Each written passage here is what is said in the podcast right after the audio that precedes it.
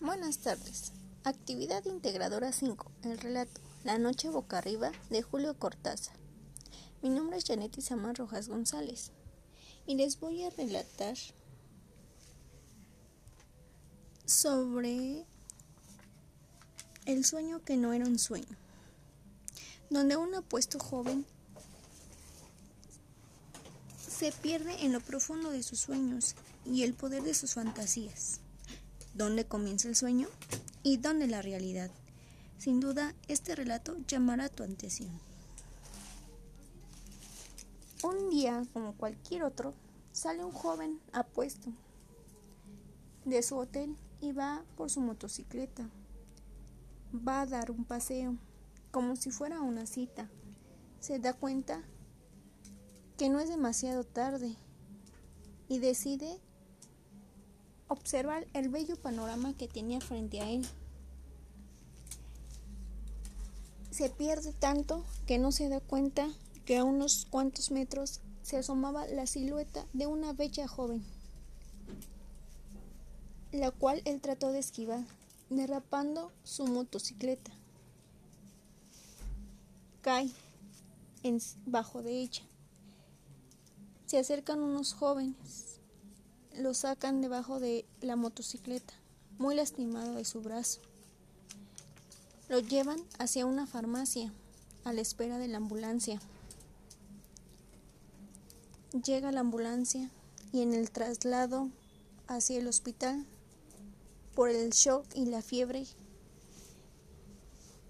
empieza su primer sueño.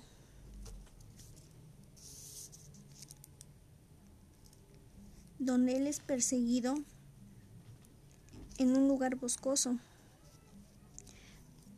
donde percibe un aroma a humedad, como a tierra húmeda o a madera.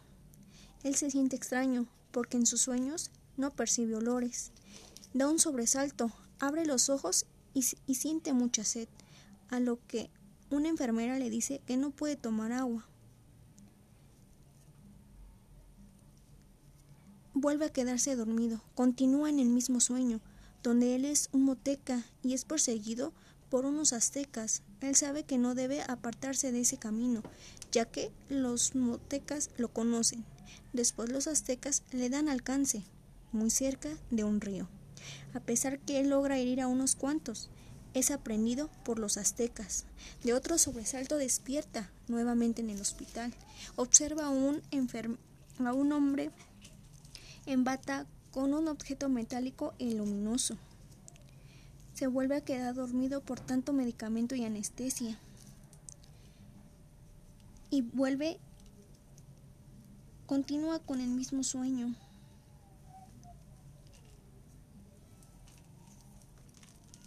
Pero esta vez se encuentra en un calabozo con un olor a sangre.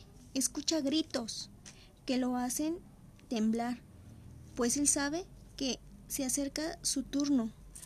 Ve entrar a los aztecas a su celda, lo cargan boca arriba, amarrado de pies y manos, contra su voluntad. Sabe que va a un, a un ritual de sacrificio. Desesperado, trata de despertar. Aprieta fuertemente los ojos.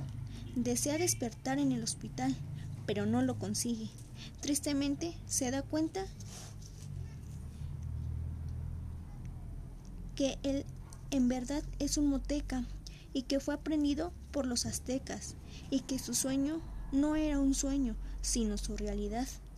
Y ya para finalizar, es sacrificado, donde el sueño de una ciudad rara, con lugares raros y esa cosa ruidosa entre sus piernas que lo transportaba velozmente se desvanece.